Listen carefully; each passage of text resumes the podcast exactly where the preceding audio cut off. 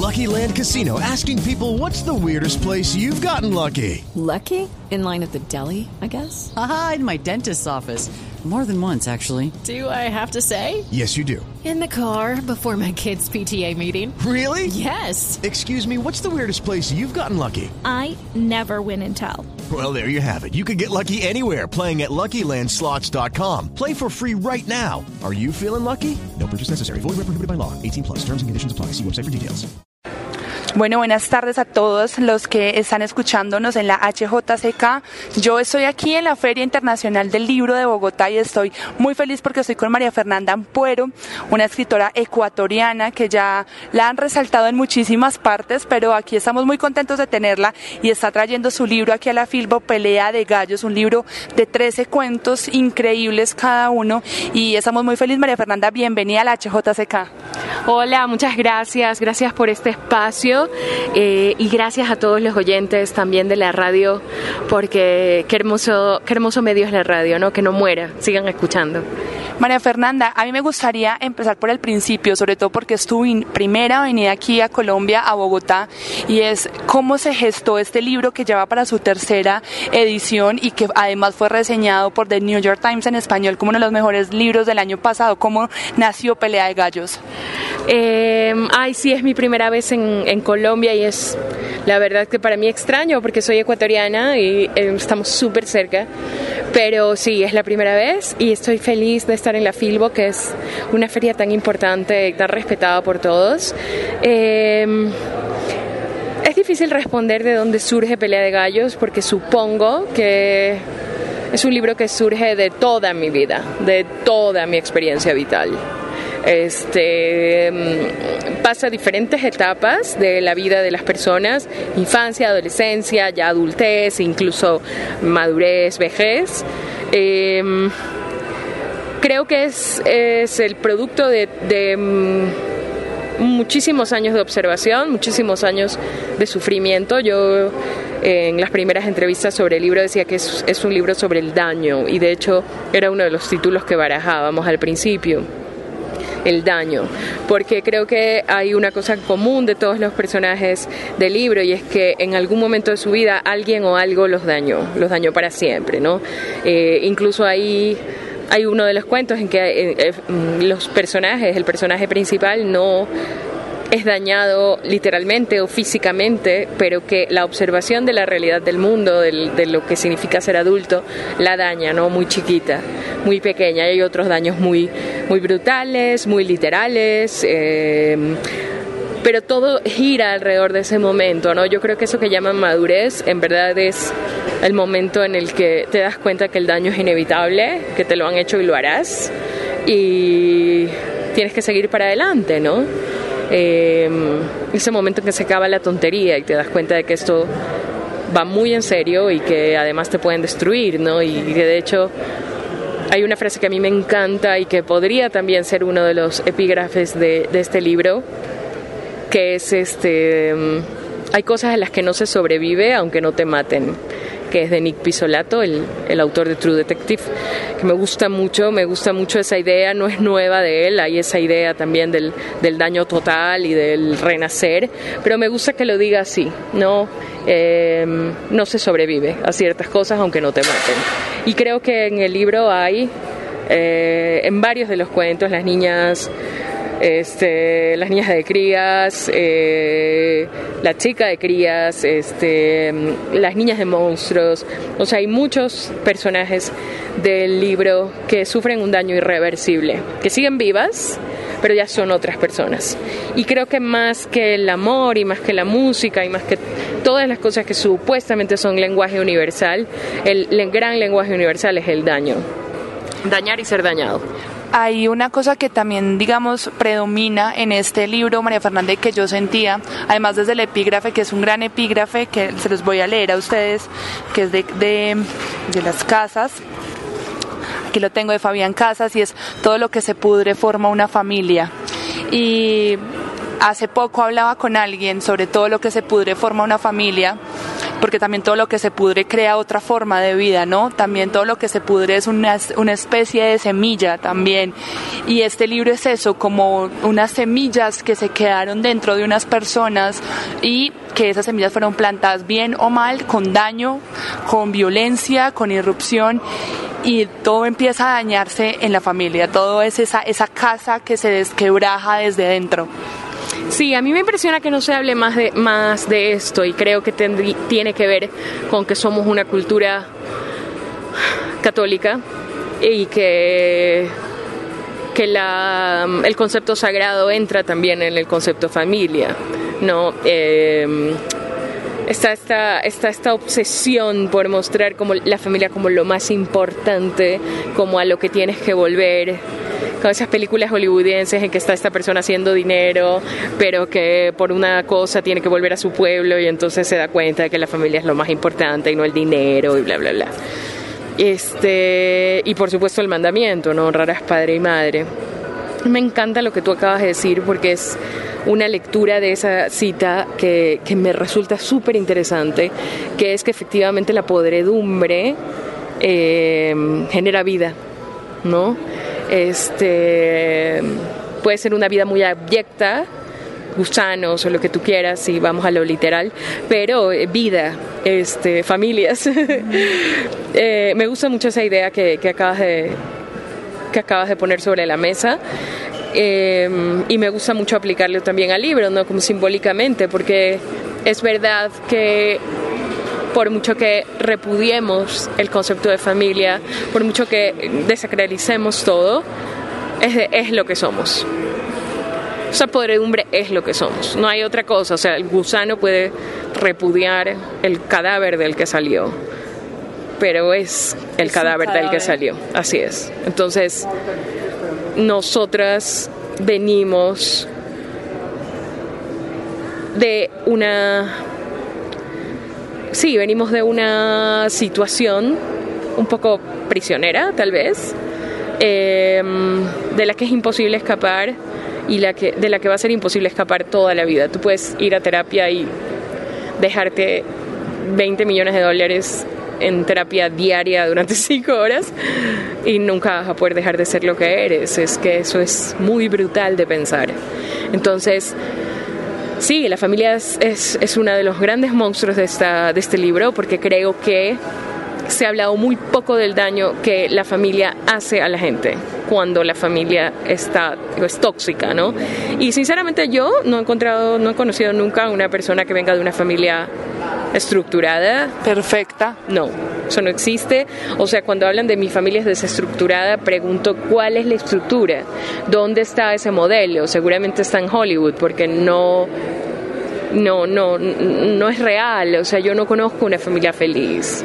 Conozco gente que batalla y que logra y que se sana y que se cura y que mmm, trasciende sus traumas, etcétera, etcétera, pero es una batalla, es una lucha, eso, eso necesita un trabajo.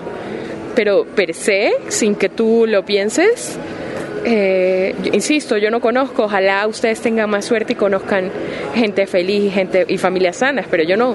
Entonces a mí me parecía importantísimo romper ventanas y puertas y decir, esto es lo que pasa. Ok, no son todas las casas, ok, no se tiene que terminar la institución de la familia, pero digámoslo. Desacralicemos Así este es. asunto. Así es, y además ya sabes que las cosas que son sagradas, las cosas que no se pueden cuestionar, se vuelven totalitarismos, fascismos, extremismos, y eso es bien peligroso. Entonces, la con la familia igual. Claro. O sea, eh, habría que pensar una posición como un poco atea en relación a la familia. Este, no es eso maravilloso, no es eso. Y creo que es muy sanador decirle a la gente, te puedes permitir reclamar a tus padres, te puedes permitir rechazarlos, te puedes permitir decir, son, han sido una mierda conmigo, te, o sea, puedes hacerlo. Claro. Es una liberación, porque estamos desde muy pequeños con esta cosa de no, tus padres son perfectos, no sé qué, lo hacen lo mejor que... No, a veces no, son personas como nosotros, ¿no? Hay una cosa con esto de la familia, María Fernanda, y es que también el, el, libro, cada cuento, digamos que dota a la familia de un montón de sentimientos que fueron vetados para pensar en la familia. Entonces está el odio, no está la envidia, está el desazón, están las ganas de no volver a ver porque digamos que la honestidad es vetada en la, en la familia porque uno no puede decir que no quiere ver a la abuela o porque uno no puede decir que no quiere ver al papá porque el papá abusó de uno o porque el papá abusó de una amiga, cosas que uno sabe que pasan dentro de las familias y que en este libro sí se les dota este sentimientos que son muy reales. Que, gracias por lo que dices. Pues sí, era una, una de mis obsesiones, como... O sea, si yo realmente tenía una voluntad de querer... Eh, digamos, ir hacia un camino. Mi camino era justamente explorar esos sentimientos que nacen en el seno de la familia y que no tienen nada que ver con el amor que nos venden, amor fraterno, amor materno, amor paterno, amor de hermanos. No. Es decir, este piensa que tú se habla mucho de la violencia social, pero todo el mundo salió de una casa.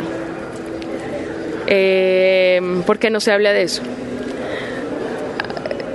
Conozco gente que sabe que su hermano, su cuñado, su primo le pega a su mujer, por ejemplo. Porque nadie dice nada, porque esa frase de la ropa sucia se lava en casa. Cuando la ropa sucia se lava en casa queda mal lavada. O sea, la ropa sucia, para usar ese, ese refrán, tiene que exhibirse para que haya un repudio. Si no, hay una completa impunidad. Claro. Los, los hijos estamos presos. Cuando tienes la mala fortuna de nacer en un hogar donde, por ejemplo, abusan de ti, o te maltratan, o te hacen bullying, o, te, o no te quieren, eh, estás preso de esa gente por lo menos 18 años. Eso hay que hablarlo, porque todos, mal, bien, deseándola, incluso los huérfanos, todo el mundo tiene una familia y una idea de familia. Una, por eso te, te insisto, incluso los huérfanos, que no, todo el mundo tiene una familia. Sí, los huérfanos tienen una ilusión de familia. O sea, es una cosa de la que nadie puede escapar. ¿No? Entonces, este. Me parece que ya está bien que mire. A mí me parecía que ya estaba bien de mirar hacia afuera. La violencia latinoamericana, por ejemplo, en la calle yo creo que, que hay que empezar en, cada casa tiene un génesis también ahí en la casa. Hay una cosa que me gustó muchísimo del libro, ustedes saben, la gente que nos está escuchando a través de www.hjck, que nos pueden reseguir en todas las redes sociales como arroba HJCK Radio, y es el tema de género y de feminismo. Y en este libro hay unas personajes, hay unas mujeres dotadas de una clarividencia, ¿no? Y hay una que me conmovió principalmente y es la primera, la de subastas, porque es a una mujer a la que la ofendieron diciéndole mujer, deja de ser mujercita. O sea, esta ofensa que estoy segura que la mayoría de países latinoamericanos nos las han dicho a todas y es, parece una nena, deje de llorar, eso es de niñas. Este tema del feminismo, ¿cómo se cuela en este libro, María Fernanda? Me gusta que, que hables de eso porque eh, alguna vez tuve una discusión de, sobre el padre de ese cuento del que hablas, eh, si era bueno, si era malo. Pues creo que es uno de los personajes masculinos, adultos, eh, más quizás benevolentes. Es un tipo que entiende que su hija, su hija la que tiene que criar solo, va a vivir en ese mundo, porque él es ese mundo, él conoce ese mundo. Entonces, cuando él le dice a ella, no seas mujercita, claro, mucha gente cree al principio que el, que el cuento va sobre un niño, porque es a los niños a los que les dicen no seas mujercita. A las niñas, en cambio, nos dicen que está bien ser mujercita, que hay que ser más mujercita. No machona, ¿no? A nosotras es lo contrario. Entonces, ajá, exacto. Entonces él lo que hace con ella es criarla de alguna manera como a un niño. Cuidarla un poco, digamos, si eres un hombre no vas a tener que luchar.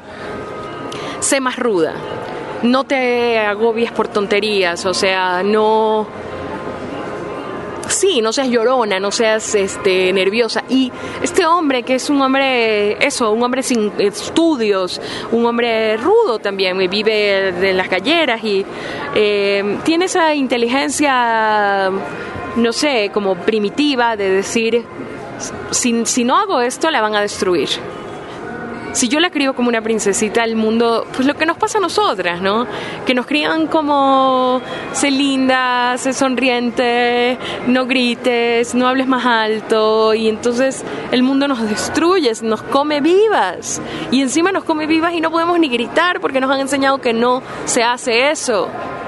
Entonces, este hombre para mí era como el aliado de y claro, y, el, y el, aprendizaje que ella tiene eh, de eso es justamente, yo no, no, no voy a spoilear, pero justamente lo que ella aprende a hacer con eso que, que, le, que le dice el padre desde muy niña es usa lo que tienes, ¿no?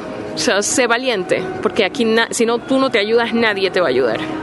O sea, el padre lo que está haciendo en verdad es prepararla para cuando él no esté al lado de ella como efectivamente pasa en el, en el, cuento, ¿no? Ella le tiene cariño a su papá, ella cree que su papá le enseñó muchas cosas. Y sobre lo que me preguntabas del feminismo, mmm, yo creo que es un libro sobre la violencia. Mucha gente le, ah, sé que a la gente le gusta poner etiquetas a las cosas eh, y entonces el libro lo llaman feminista. A mí en verdad no me molestan las etiquetas, creo que son que, somos, que somos un mundo que pone etiquetas, no le hemos puesto insectos, mamíferos, necesitamos como saber por dónde nos movemos. Em, quizás haya gente que crea que eso te quita lectores. Yo no tengo esa obsesión, sinceramente. Creo que creo que los libros llegan en el momento que tienen que llegar a quien tienen que llegar y punto. Mm, yo no creo que tenga la suerte de vivir de la literatura de ficción, entonces tampoco es una cosa de, ay, estoy perdiendo lectores, entonces no voy, eh, voy a comer, exacto. No, o sea, a este nivel, al nivel que yo me muevo, no, no, no creo que sea un tema poner sobre la mesa. Tampoco me voy a vender, digamos, por prefiero trabajar en otras cosas que hacer una literatura que sea más complaciente. Ese es, o sea, el día que, o sea, no va a llegar ese día. Yo antes me pongo eso, a servir mesas, eh, lo que sea, dar clases de español, lo que sea, lo que sea antes de escribir. Para mí el libro siempre fue un salvavidas. Yo, los libros que cayeron en mis manos durante toda mi vida, mi vida fue muy difícil, eh, muy solitaria, yo era, era y soy muy outsider, pero ahora no me importa pero cuando eres jovencita quieres encajar y eso es también otra perversión horrorosa de la sociedad, eso de encajar.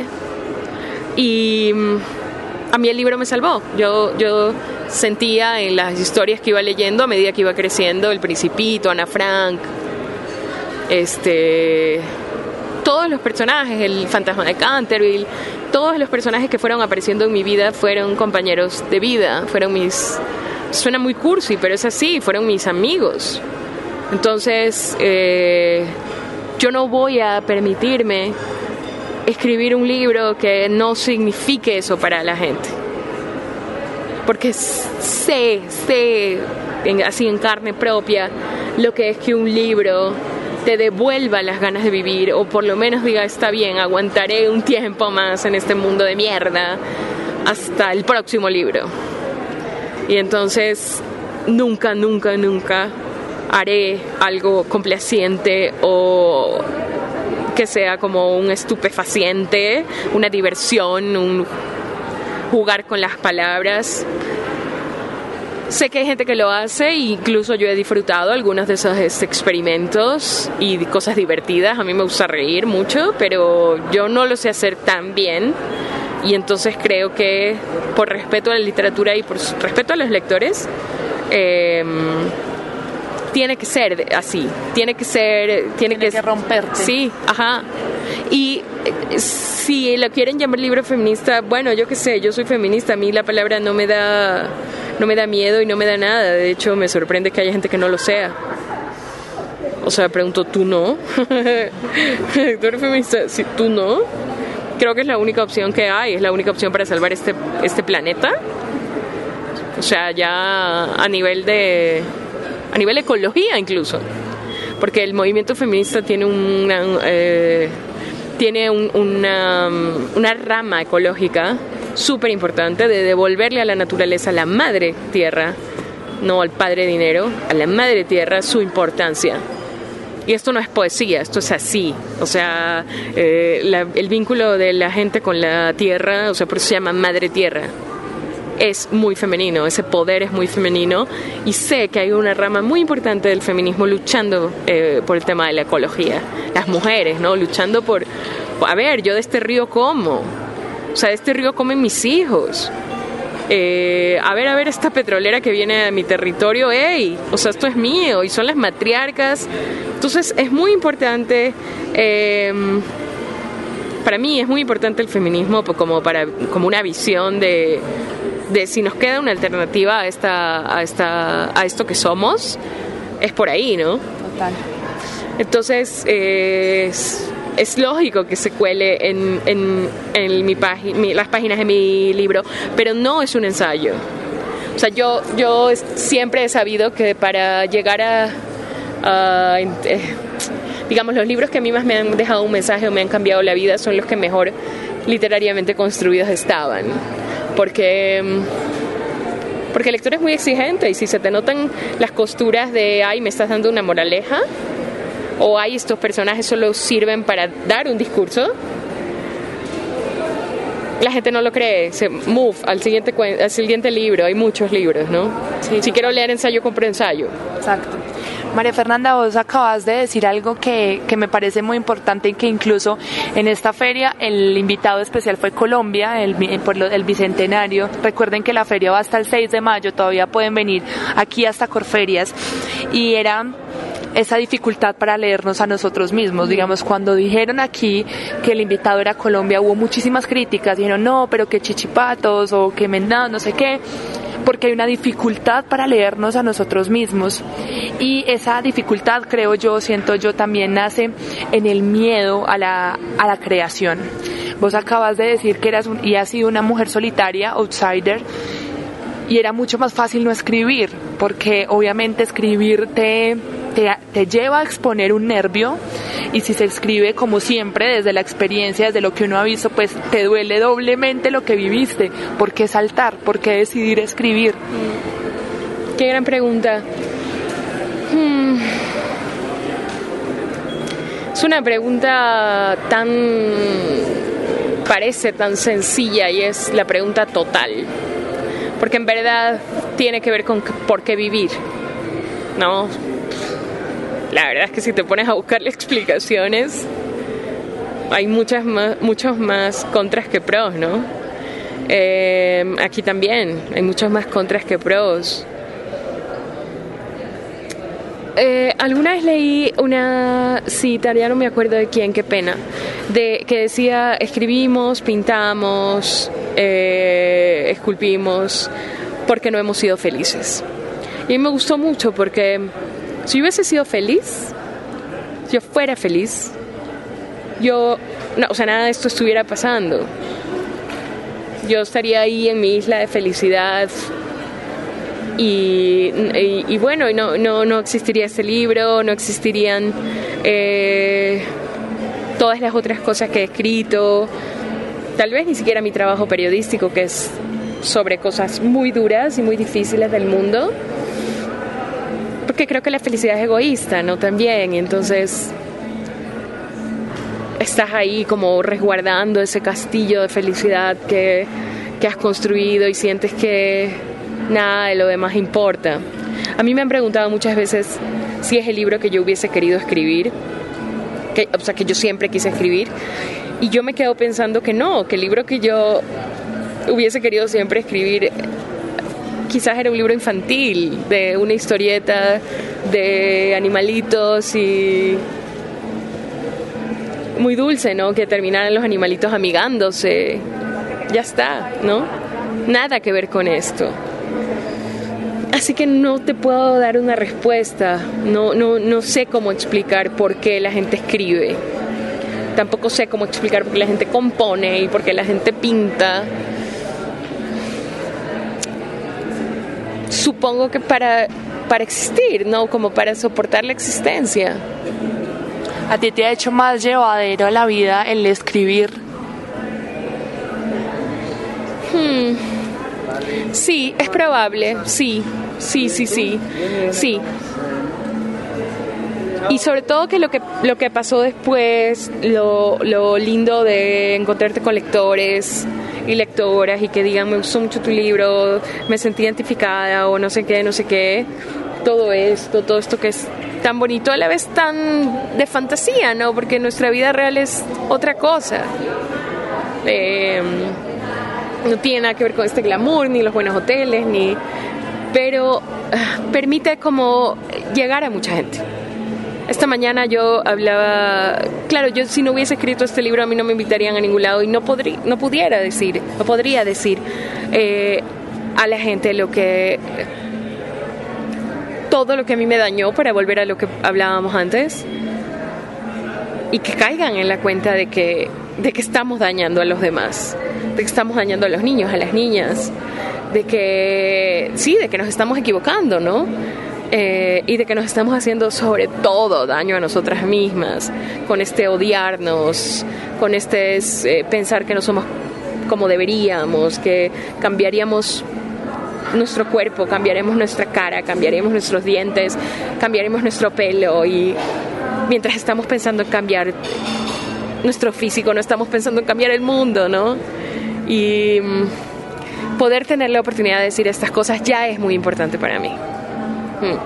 Tremendo, tremendo. Me quedé aquí en silencio porque es increíble y yo creo que en esta feria del libro, digamos, en estos eventos literarios, María Fernanda, uno se encuentra con muchísima gente, vienen muchísimos autores, vienen muchísimos escritores pero lo que a mí me produce mucho desconsuelo es cuando ver que esto se les volvió una rutina y es un encuentro más, una feria más, un libro más, un lector más y yo creo que lo especial que tiene este libro y este encuentro, que a pesar de que ya va para tercera edición, esto no es un tiraje de 50 libros, es que uno siente que vos le estás hablando a uno al oído. O sea, es María Fernanda eh, hablando. Yo no conocía tu voz, por ejemplo, pero sentía cuando leía que sea, aquí hay una chica al lado mío, parecida a mí, diciéndome, mira, se puede escribir, a pesar de que no tengas un nombre famoso, a pesar de que no te veas como se ven las famosas. Y yo creo que eso es muy valioso, María Fernanda. Qué lindo, muchas gracias. Mira, una cosa que yo siempre digo es que si alguien de los esteros en Guayaquil, Ecuador, puede ser puede estar en una feria y puede haber estado en el New York Times y puede, o sea, a mí no, yo no tengo nada especial, en serio. O sea, soy, de hecho, la casa en la que yo crecí era una casa de cientos de casas idénticas que hizo el Banco Ecuatoriano de la Vivienda, o sea, es como un, casi un cliché de cine, ¿no? De, yo salí de una de cientos de casas igualitas con cientos de parejas recién casadas de clase media, media, media ecuatoriana papá trabajador, mamá en casa. O sea, no tengo ninguna diferencia en mi formación, ni en mis este, palancas, como decimos allá, ni en mis ayudas, ninguna. Fui a un colegio, sí, era un colegio privado, pero como mucha gente de clase media de Latinoamérica. Fui a una universidad, también una universidad, no, ay, no fui a Harvard, fui a la Universidad de Guayaquil, pero aquí estoy. O sea, sí, de verdad que que si yo me hubiese contado, o yo, si, yo me contara, si yo pudiera viajar en el tiempo y le contara a María Fernanda de 20 años, de 18, vas a estar en las ferias de libro, te van a haber publicado en España, bla, bla, bla. más allá de todo, de todo lo, que puede sonar como oropel, eh, yo no me creería que mi voz y mi experiencia vital es importante. O sea, se, le puede servir a alguien para decir, ya basta, o sea, hasta el día de hoy me odié, hasta el día de hoy permití que me hagan daño, hasta el día de hoy, em, eh, al mirarme al espejo sentí repugnancia, hasta el día de hoy dejé que mi pareja me humille, hasta el día de hoy, o sea, si yo logro que todo mi dolor se transforme en... En creación. Sí, en creación y en, y en la voluntad en otras personas de decir, que yo soy, yo valgo la pena, yo soy valiosa, yo, yo, yo tengo talento, yo voy a seguir escribiendo o leyendo o pintando o lo que sea. Creo que, que habré ganado, ¿no? Es, es muy bonito eso. Así que gracias, gracias por decirlo. No, no, no.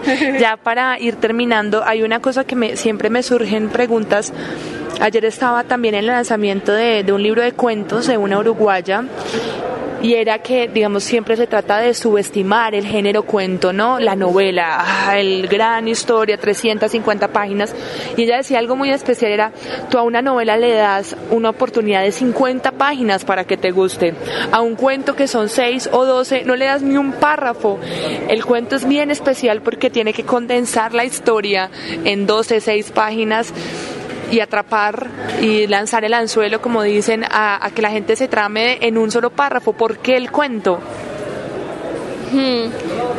Em, yo siempre fui lectora de poesía, es el género que más me gusta, creo que es el género más importante, el, papá, mamá y todo, de todos los géneros de los otros. Em, yo sentí, tenía como la idea de que el, género más hermano de la poesía que yo podía manejar era el cuento. Siento que la poesía es una cosa que se...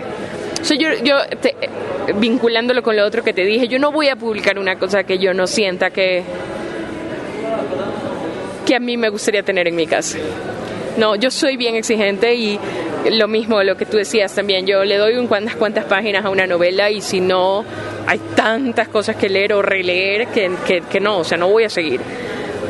Promiscuidad, ¿no? Pa, pa, pa, pa, Y entonces, em, yo, claro, yo, yo, una se conoce, yo tengo más de 40 años, entonces yo sabía que, que no sé si sé, no sé si decirlo en presente, pero que no voy a ser la poeta es bien triste tener que decirlo, pero creo que es una gente tocada con una gracia especial y, también con un talento por un lado, pero también con una voluntad de trabajo y, una, y un dolor vital muy fuerte, los poetas que yo admiro mucho. Entonces yo, yo quería hacer algo así, pero sentía que, que como no iba a alcanzar eso, esa cosa innombrable de maravilla que es la poesía, eh, iba a intentar hacer algo parecido con la narrativa condensar, como hacen los poetas, miles de sentimientos, miles de emociones, miles de cosas, de, de, de, mm, de, dolores, de traumas, de aullidos, de gritos, de alaridos, en unos cuantos versos. Yo quería hacer un poco eso, entonces, eh, por eso el cuento. Y mm, Sí, y de hecho hay una cosa como yo quiero hacer una cosa bien profunda, no sé, no sé cómo explicarlo bien esto. Em, intento generar en el lector una cosa como de perder el aliento. Y un alguien que está leyendo una novela no puede estar sin aliento todas las páginas. No puedes hacer que la gente pierda el aliento 120 páginas, 200 páginas. Eso es imposible. Primero, porque no, no sé quién tiene el talento para hacerlo, pero además porque no, sé, no hay lector que aguante eso. Entonces, para la reacción que yo quiero generar en el lector, la novela no es mi género. Claro. Yo necesito que tú esté sin aire, sí, eso, exactamente así. Y, lo logras, total. Yo lo, leí y fue muy extraño porque, digamos, yo llegué al libro eh, para la gente que apenas llega, estamos hablando de Pelea de Gallos de María Fernanda Ampuero, me encanta además la portada, que es roja y, negra. Yo llegué al libro por una recomendación, entonces lo comencé a leer y dije, no, espérate, este no es para leerlo en el bus o en el Transmilenio, esto hay que estar un momento sentado y, entendiéndolo porque además hay unos vestigios como si hubiera sido aquí en Colombia o como si hubiera sido en Medellín, pero vos sos de Ecuador y hay un montón de señales de una misma patria, de una misma región que es América Latina y que seguramente tu trabajo como periodista te nutrió de esos elementos de, de todo este continente. Sí, eh, de todas maneras, mira, hay una cosa interesante ahí, es que yo nunca me sentí latinoamericana hasta que emigré. Yo emigré hace 16 años, salí de Ecuador. Y mm, cuando llegué a España, cuando me fui a España, ahí es que me di cuenta de vaya, ¿no? Como los latinos y somos O sea, hay una cosa, hay muchas cosas en común, ¿no? Es súper bonito esa, esa, pero es muy difícil de darte cuenta cuando estás en tu país porque a duras penas eres de un barrio, o sea, ni siquiera eres de un país, eres de una ciudad y ni siquiera que eres exactamente de esa ciudad porque es muy distinta y eres de un barrio, ¿no? O de una clase social. Y, mm, y entonces fue muy interesante esa cosa de lo que nos vincula a todas como latinoamericanas. Eh, que fue que lo descubrí justo, o sea, paradójicamente, a 10.000 kilómetros de Latinoamérica. Eh, de todas maneras, eh, como el libro es español y, sus primeros lectores fueron eh, españoles, también sus- las primeras entrevistas, hay una cosa mm, universal también, como de lamentablemente las historias de violencia como pasan dentro de una casa son globales porque no tienen que ver con el narcotráfico, no tienen que ver con la pobreza, con las pandillas, exacto. Tienen que ver con otra cosa que está muy, muy arraigada en, en- en la gente, en el ser humano, sin importar su nacionalidad, ¿no? Creo que más bien tiene que ver con, con su género. María Fernanda, ya para terminar, eh, esto me parece, es una pregunta que tú ahorita acabas de mencionar y yo siempre, siempre la hago porque lo pone uno en perspectiva y es si uno, si vos pudieras en este momento, si tuviéramos poderes y pudiéramos ir donde la María Fernanda de 10 años, eh, estando en el colegio, ¿qué le dirías a esa niña de 10 años? Esta es una pregunta que me pone muy triste, porque esa niña era increíblemente segura de sí misma, se sentía muy especial y de pronto entró com- como una, así como una mierda, como un- una explosión volcánica, como un terremoto, el tema de la belleza y el cuerpo y la eh, sí, la cosa de ser femenina y ser mujer y ser linda y tener el pelo así, el cuerpo asado y y esa niña maravillosa se perdió durante tantos años en una cosa frívola y sobre todo inútil porque era todo como a futuro. O sea, se- esa niña eh, a partir de la preadolescencia empezó a vivir en un futuro en el que ella era delgada, en un futuro en el que ella era de pelo liso, en un futuro en el que ella este, le gustaba a los chicos y además, claro, cuando me doy cuenta de esto, de que es todo eso de la belleza tiene que ver con gustarle a alguien para que ese alguien se case contigo, me, me- tengo ganas de arrebatársela, de quitársela a mis padres, ¿Te la llevarías? de llevármela, sí, sí, o en verdad, más bien de hablar con la mamá de María Fernanda de 10 años y decirle no seas tan estúpida. Tienes una hija maravillosa y le estás destruyendo la autoestima a pasos agigantados y te vas a arrepentir tanto, tanto, tanto de haberle hecho tanto daño a tu hija que es maravillosa, que es buena, que es empática. Todos mis malos sentimientos parten de esa impotencia de no calzar con el canon, con lo establecido de la belleza. Yo hubiera sido premio Nobel de la Paz. O sea, yo era una niña buenísima, compasiva, este, empática, generosa. Todo lo malo lo aprendí por las otras personas que me hacían daño. Aprendí a defenderme, aprendí a ser maligna. Todo mi mal humor y todo eso parte de esa impotencia de, de porque a mí no me quieren, porque a mí los niños no me miran, porque no porque mi prima tiene novio, porque mi abuela sol, prefiere a mi prima porque es más bonita y por qué nos están comparando todo el tiempo y por qué me están haciendo esto, ustedes deberían quererme. Yo ustedes deberían protegerme y yo siento esto horrible de que, que, que no los quiero y me siento un monstruo. Pero son ustedes los monstruos, ¿no? Ahora lo veo, pero tengo cuarenta y pico de años, o sea, Tuve como, sí, sí, o sea, sí, como 30 años, pues sí, como 30 años perdidos, no te voy a decir perdidos, pero... De baches, ¿no? De dolor y de... Mucho dolor. Que se hubiera podido, hombre, no Ahorrar. sé si ahorrar del todo, pero sí le hubieran ahorrado a uno mucho camino. Mucho. Si desde la niñez le hubieran dicho, no importa cómo seas, lo importante es que seas. Creo que Tal cual. también le diría yo algo parecido Tal a mí cual. yo. Creo que muchas mujeres, creo que muchas Tal cual. Bueno, Pero bueno, no se los dicen a sus hijas. Ese es Exacto. el delirio. que es, es muy- digamos, espera uno a ser grande para escuchar esto, Ajá. ¿no? O sea, de 25, de 30, de 40, cuando la que lo necesita, la que está en el colegio esperando que la miren. Exacto. Y donde estás más vulnerable porque eres como un corderito, ¿no? Y, y- y, hacer sentir, es que es, es una cosa muy triste, ¿no? Porque hacer sentir a una niña insegura de sí misma, lo que consigue es que esa niña aguante palo toda su vida, de todo tipo. Quizás esa es la mecánica perversa y, y estupendamente bien armada del, del patriarcado, ¿no? Que si nosotras nos quisiéramos a nosotras mismas no habría nada que nos pudiera parar. Sí, no hay nada más peligroso que una mujer sin miedo. Exacto. Dicen por ahí. Exacto. Y que se ame. Bueno, esto María Fernanda nos, nos aniquiló totalmente.